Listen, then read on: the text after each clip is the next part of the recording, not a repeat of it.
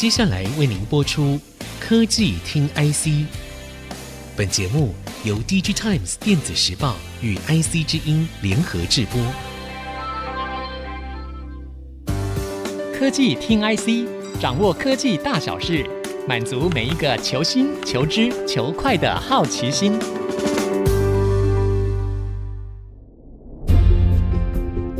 这里是 IC 之音主科广播 FM 九七点五，欢迎收听科技听 IC，我是节目主持人李立达，我是主持人何志忠。好，各位听众朋友，如果听到我们两个一起上哦，就知道说这一集的节目是比较不一样的，是因为呃，我们这一次要特别介绍这个 CES 啊、哦，这 CES 呢向来都是这科技业的大事，每年呢都有一堆大头要来，对不对？没错。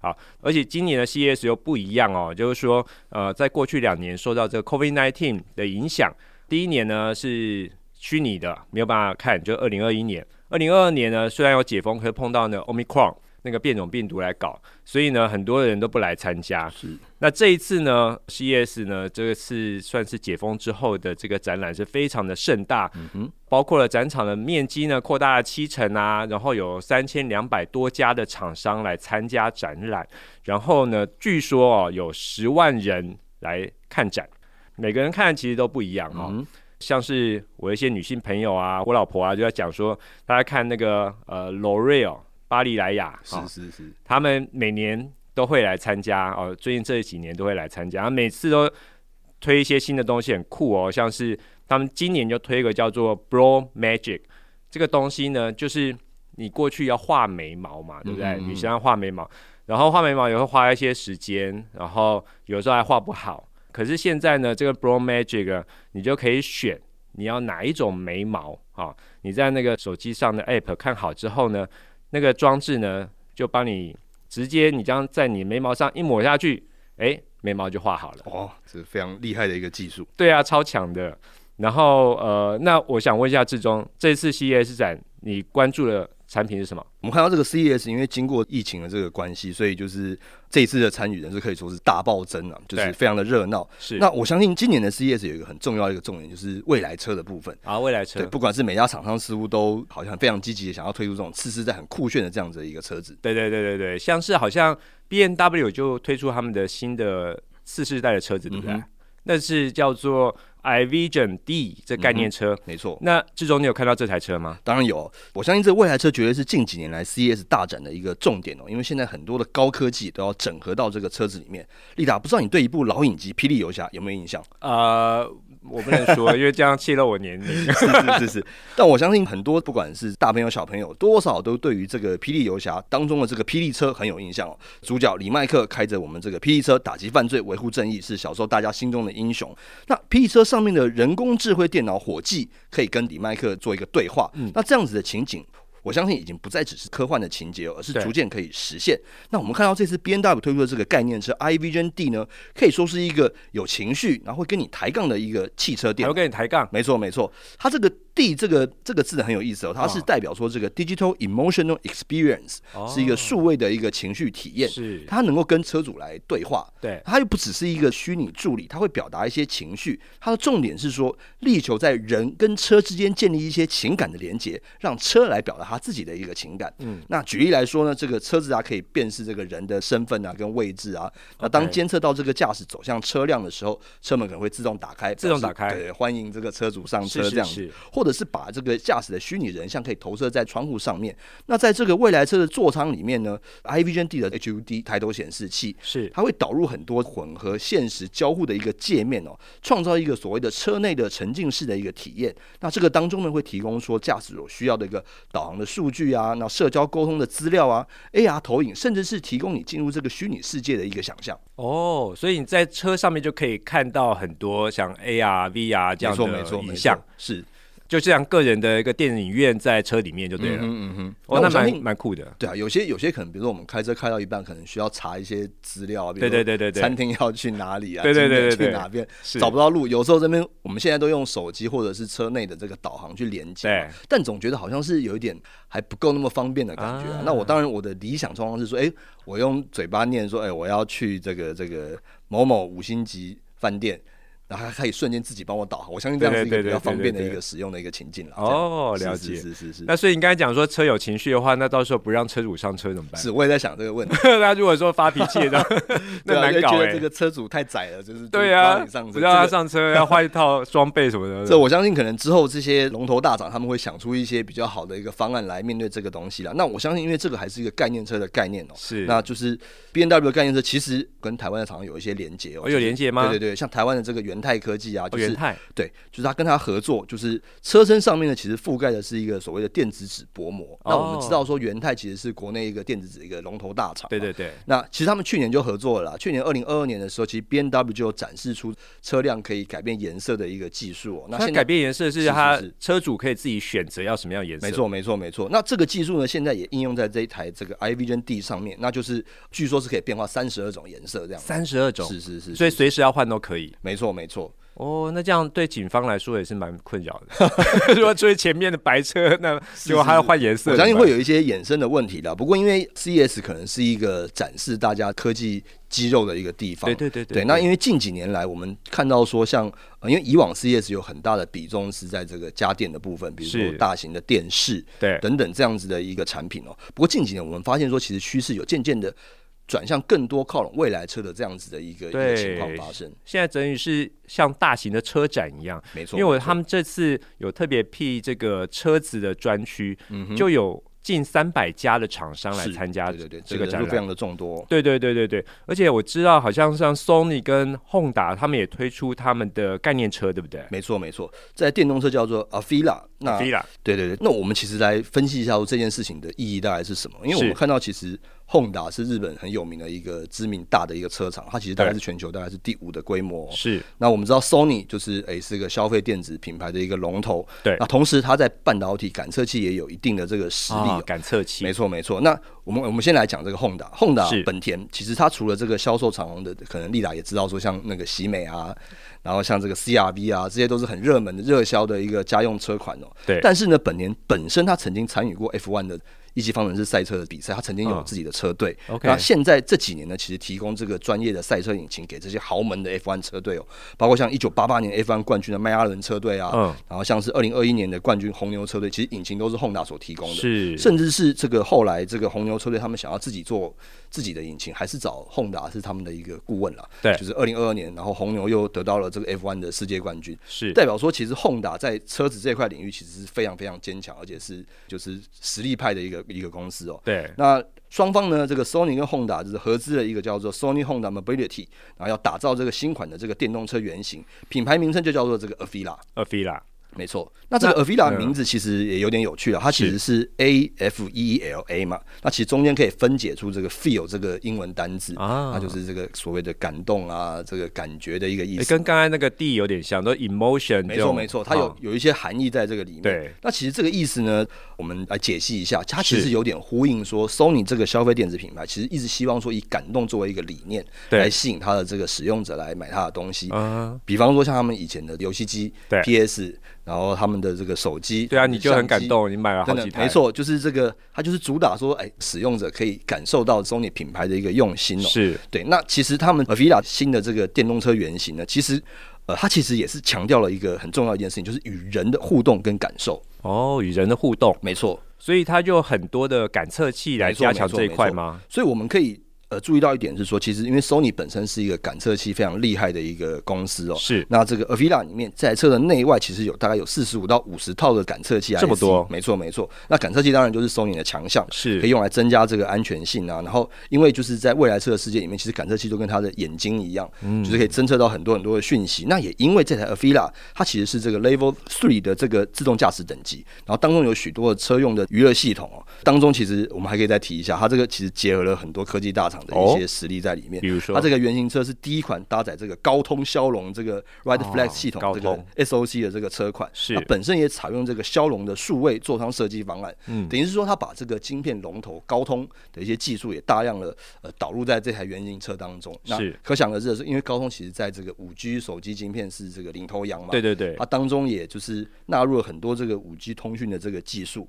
那 Avila 呢，又携手这个 Epic Games，就是打造一个全方位的这个车上的娱乐的系统。是，那这个这方面也可以结合的，包括像那个车子里面晶片的这个运算能力啊，它可以执行一些三 A 的游戏大作。那同时呢，也可以借由 Sony 的本身很厉害的影音技术，因为 Sony 有做电视嘛，对，他们影音音响是他们的强项，那可以提供一个更丰富的这个娱乐体验。那车子本身的部分就以 Honda 本田来打造有关于车辆安全等等需要很扎实的这个技术的部分，那保持这个驾驶可以维持在一个好的操作状况，然后结合这些呃所谓的高科技的一些技术，然后形成一个具有一个非常未来世代概念的一个原型车。嗯，等于两边的优势来做结合。没错。那提到车子，我也不能够忽略台湾最重要的这个联盟，叫 MIH 联盟。那 MIH 联盟是不是在这一次也有一些新的发表呢？没错。呃，我相信呢、哦，这个大家也很关心，说未来车因为在 CS 上面如此的亮眼，所以就是。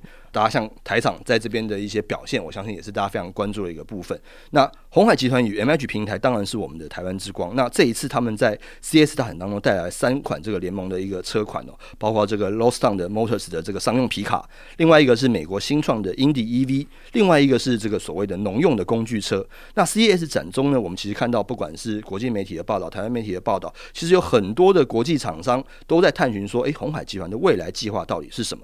那我们这次简短的分析。其实有两个重点哦，MH 第一个是宣布了跟这个 AI 晶片龙头的 NVIDIA 的策略合作，那导入了 NVIDIA Drive 的相关生态系统。那当中呢，MH 所生产的这些电动车会配备 NVIDIA 生态系统当中的一些电子控制单元 ECU 或者是 Sensor 等等，提供车辆有高度的自驾功能。那第二个重点呢，就是他们计划在美国 Ohio 州设立创新基地，让供应链的伙伴进驻，就近支持 OEM 的这个车厂，那加速这个合作跟创新的脚步哦。那当然，MH 会借重他们原本创始会员这个鸿海集团在美国制造这个量能啊，建立这个从开发设计到生产的完整产业链。那 MH 的 CEO 郑显东这样讲啊，MH 不仅是开放 EV 平台的推动者，也是供应链的专家哦。那会采取把全球这个供应链伙伴带进北美的策略，争取一些新的机会。嗯，好的，这一段呢，我们跟志忠聊到 CES 最酷炫的汽车设计，下一段我们继续回来聊聊相关的话题。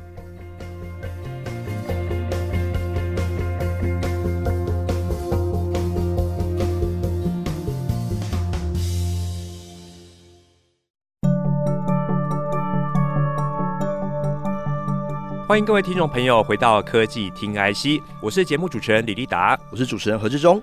我们的节目除了在 IC 之音官网 AOD 可以听到之外，大家也可以上 Spotify、Apple Podcasts、Google Podcasts 以及 KKBox 搜寻科技听 IC，按下订阅，这样就不会错过每一集的节目了。这一集呢，我们跟志忠呢一起来聊聊 CES 上有趣的新东西。嗯，那志忠问一下哈，我们半导体最近也很夯哦，是那。半导体我知道，像 AMD 的执行长 Lisa 苏，她也在 CES 举办主题演讲。那请问一下，Lisa 苏说了什么重点吗？OK，丽达，我们来刚讨论，其实有很多关于这个未来车的一些概念跟布局哦。没错，那当中我们也谈到了像晶片龙头，包括 NVIDIA、高通、Sony 等等，他们在车用领域的一些策略。对，那其实也不只是这些所谓的逻辑运算晶片或者感测器的这个厂商哦，包括像功率半导体的 IDM 大厂，其实像英飞凌啊、安森美、意法。或许等等，其实都有展出很多关于电动车未来车的一些解决方案。当然，我们一定要提到说，这个同样也是 CPU 跟 GPU 的龙头，这个 AMD，它是台积电的大客户之一哦。他们就是在 CS 大展当中，由他们的执行长 Lisa 苏苏妈来发表这个开幕的这个主题演讲。他是这样讲的：他说很荣幸为替这个 CS 二零二三揭开这个序幕啊。他要介绍的东西是这个 AMD 在高效能运算的一些解决方案。这些解决方案可以协助各种技术、各种厂商面对世界上最严峻的一个挑战。嗯，所以其实他刚才讲的就是说，关于汽车这些东西，晶片之外，还有一些新的一些像伺服器啊、notebook 这样的晶片有发表嘛，对不对？没错，没错。其实我们从他的这个谈话当中可以发现呢，其实先进的半导体技术，除了车用领域之外，它更会推动像 AI、混合办公模式、游戏、医疗保健跟航太这些领域。那对他们来说，他们当然是认为说，二零二三年虽然说我们知道说这两年可能景气的变化不好，对对对，是一个非常剧烈的一个呃一个反转哦。但是他们对于这个新款的新产品还是抱持有相当的信心。那二零二三年对 AMD 来说，甚至是整个产业界来说，他们认为还是一个非常振奋人心的一年哦。那从他的这个发表当中，我们可以看到说，其实他除了强调这个 PC 啊、游戏机这些他们呃以往这个基础的这个晶片的效能会更为提升之外哦，AI 当然是他们所强调的一个重点。嗯，那。他们现在推出的这个 AI 加速器，其实就是要跟这个 NVIDIA 做一个这个 compete 的一个动作，就是两边就是分庭抗礼，但是都是投片于台积电这样子。那他们这个 AI 晶片呢，就是应用在这样 server 啊、超级电脑上面。那这些产品组合呢，其实已经从这个终端的装置不断的扩展到一些像云端中心的这样子的一个领域。那这些高阶的这个 HPC 晶片呢，就是呃采用了所谓的先进封装，比如三 D chiplet 小晶片的技术，然后来一直整合很多的高频宽记忆体，它的算力不断的提升。那这些就是他所强调的新一代的这个 HPC 的晶片。那我们还可以看到，其实 AMD 现在跟 Silence 已经整合了嘛，是他们现在的实力非常的强大。那有很多这个高阶的晶片。那现在呢，他们也觉得说，诶，自己已经成为了全球非常重要的这个医疗解决方案的提供者哦。它可以实现说更快的这个诊断啊，那帮助这个药物的研发，那也提供更好的患者护理这样子的一个领域。那在 CS 上面，AMD 也发表了一个跟这个医学影像资料库有关的一个相关的技术，它可以缩短这个开发时间，然后让这些高阶的医学影像产品可以更快的推向市场。那这些软体库其实就是要搭配这个高阶的这个 AI 晶片了，那就是可以。加速这些优质高阶的这些医学的成像，那可以替这个医疗保健相关领域的这些供应商，还有更重要的是这个患者本身，他们可以提供这些有需求的人，可以提供高品质、低延迟的一个成像技术，借由 AI 晶片的这个辅助。了解，所以 AI 部分的话，AMD 有希望。跟 NVIDIA 分庭抗礼，没错没错，了解。那所以除了这个 Lisa 之外呢，我们看到一些台湾的厂商，半导体厂商，像钰创，他们也有参加 CES。那钰创在这一次 CES 展了什么呢？我们看到从这个 AMD 是外国的公司，然后再到台湾的公司，其实有各种各样的一个布局跟琢磨。像刚才有漏了一点没有提到，这个 AMD 其实除了医疗之外，还有一个其实我相信也是。二零二三年之后，大家会蛮关注的一个题目，就是这个航太领域。啊，航太。对航太这个卫星低轨卫星，没错。那当然，AMD 本身的强项是高阶的运算晶片嘛，所以他们会在这个卫星跟太空飞行器的运算数据上面有一些琢磨。那其实这个 Lisa Su 在主题演讲当中特别有提到，这个 AMD 的 FPGA，FPGA 其实就是 Xilinx 的强项，是。他们这一块领域呢，高阶的 SOC 其实要帮助塑造所谓的太空探索的一个未来，嗯、包括像火星任务啊、月球任务等等，其实他们都有一些的琢磨。那我们再回到这个台湾的公司，他们做了些什么？其实我们知道说，像台湾的一些 IT 设计公司，其实也非常的积极。那他们在产品的布局上面也非常的全面。那今年我们非常值得一提的说，像钰创集团董事长卢超群非常的前瞻，对，就是常常就是率先全世界提出一些很很不错的概念，比如像异质整合，对，就是他在蛮久之前就已经先行提出了。然后后来我们在半导体业界常常听到大家用异质整合这个词哦，对。那今年 CES 大展上面其实。钰创科技集团，他们底下投资了很多的这个新创公司，都有不错的斩获哦。像有一个地阔智慧科技，它推出了一个人脸影像混淆去识别化的 AI 身份验证系统，在不泄露个人资讯，而且不要透过这个硬体金钥或是账号密码的情况下，可以进行这个安全的人脸身份验证，可以避免这个隐私泄露。这样子一个技术其实荣获了 CES 大会颁发了这个二零二三年这个创新奖，哇，蛮厉害的。没错，没错，没错。它这个东西呢，其实关键在哪边呢？其实因为我们现在现在的生活，其实常常都会要需要更多的这个身份识别的系统，我们也希望它可以更精准，是，然后不要出差错。比如说在金融领域啊，对，医疗领域啊，电子签名等等。那所以像这样子的身份辨识、人脸辨识的技术，其实是日新月异，要导入很多 AI 的一个功能。也因为预算所投资的这个新创公司地阔呢，其实在这一块领域也深耕非常的久。那这一次所推出这个新的技术，也得到了这个展会主办单位一个肯定，因此获了一个这个不错的奖项。了解，我知道预创好像他们在。AR、VR 这些这个晶片部分也有一些新的发表嘛？哈，没错没错。因为预创其实之前这个卢董他其实很鼓励说，我们要加大投资一些台湾的新创的这些 IC 设计公司跟 IC 设计的团队。那他们当然是身体力行，帮忙了一些不错的这个 IC 设计的团队发光发热。那他们新投资也不是新投资，他们投资了一阵子的这个玉立为电子也耕耘了很久。他们主要是进攻这个三 D 的这个立体视觉。对，那这一次他们的技术呢，其实。也蛮荣幸的，他们得到了这个 IDM 龙头意法半导体的肯定，是，然后双方有一个合作，嗯，展示在这个机器人视觉上面技术的一个合作成果。那主要就是这个主动立体视觉影像的深度相机等等，它可以追踪一些可能在移动的这个目标物啊，那适用于像 AIoT 啊、自主机器人还有工控设备等等这些领域。那这些东西呢，也搭载了这个 ST 意法半导体的感测器，那可以提供更好的灵敏度。然后就是增强各种感测的精准度，然后实现了一个这样子的一个工控相关的一个中高阶一个技术，这个也是得到了各界的一个关注跟肯定。嗯，机器人这个话题始终是非常有趣哈、那这一次除了说刚刚讲的工控机器人之外，其实也有一些呃厂商有展示一些家用的机器人，像这次好像我们去参展的工研院那边也有一些新创的团队哈、展示一些家用机器人的一些新的发展。那另外的话呢，我知道台湾的公司像宏达电，他们也有发表新的 VR 头盔哈、嗯。我想问一下志忠，就是说，因为大家讲说苹果今年也会发表他们新的头戴装置，那 AR、VR 对这些半导体业者来说，会有什么新的带动效益吗？是，呃，讲到这个 AR 与 VR 这个概念，其实也谈了好几年了。元宇宙装置的部分，然后包括不管是像宏达电、像苹果，其实大家都有很多的这个推测跟传闻，他们也。呃，有些人也真的已经推出了他们新的产品，那包括像这个 Sony，他们这个已经是第二代了嘛，这个 PSVR Two 也即将快要开卖了，呃，卖的蛮贵的这样子。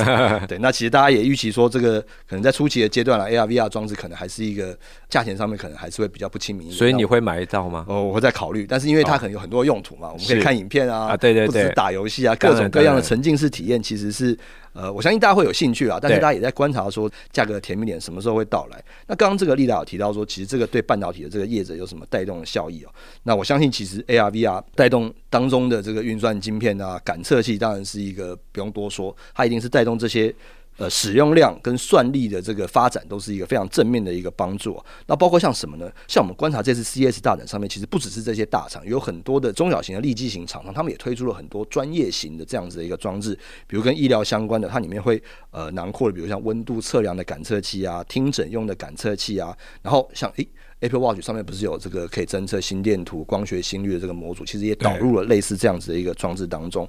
然后，比如说像血氧的这个侦测，甚至是这些 VR、AR 的这些头戴装置上面也有搭载一些比较高解析的一个镜头哦。那当中呢，也包含了，比如像眼球追踪的功能、手势追踪的功能等等，这些都需要更多更多的这些感测器。关于感测器这件事情呢，其实除了手机之外，包括像我们刚刚上一段有提到的这个未来车，车对、嗯，呃，这个不是什么穿戴式的这种运动的手表啊，等等等等，真无线蓝牙耳机都很广泛的导入各类的这种感测器，其中也有一项叫做这个微机电感测器，是就是比如说像这个加速度计、陀螺仪等等等等这样子的这种 sensor。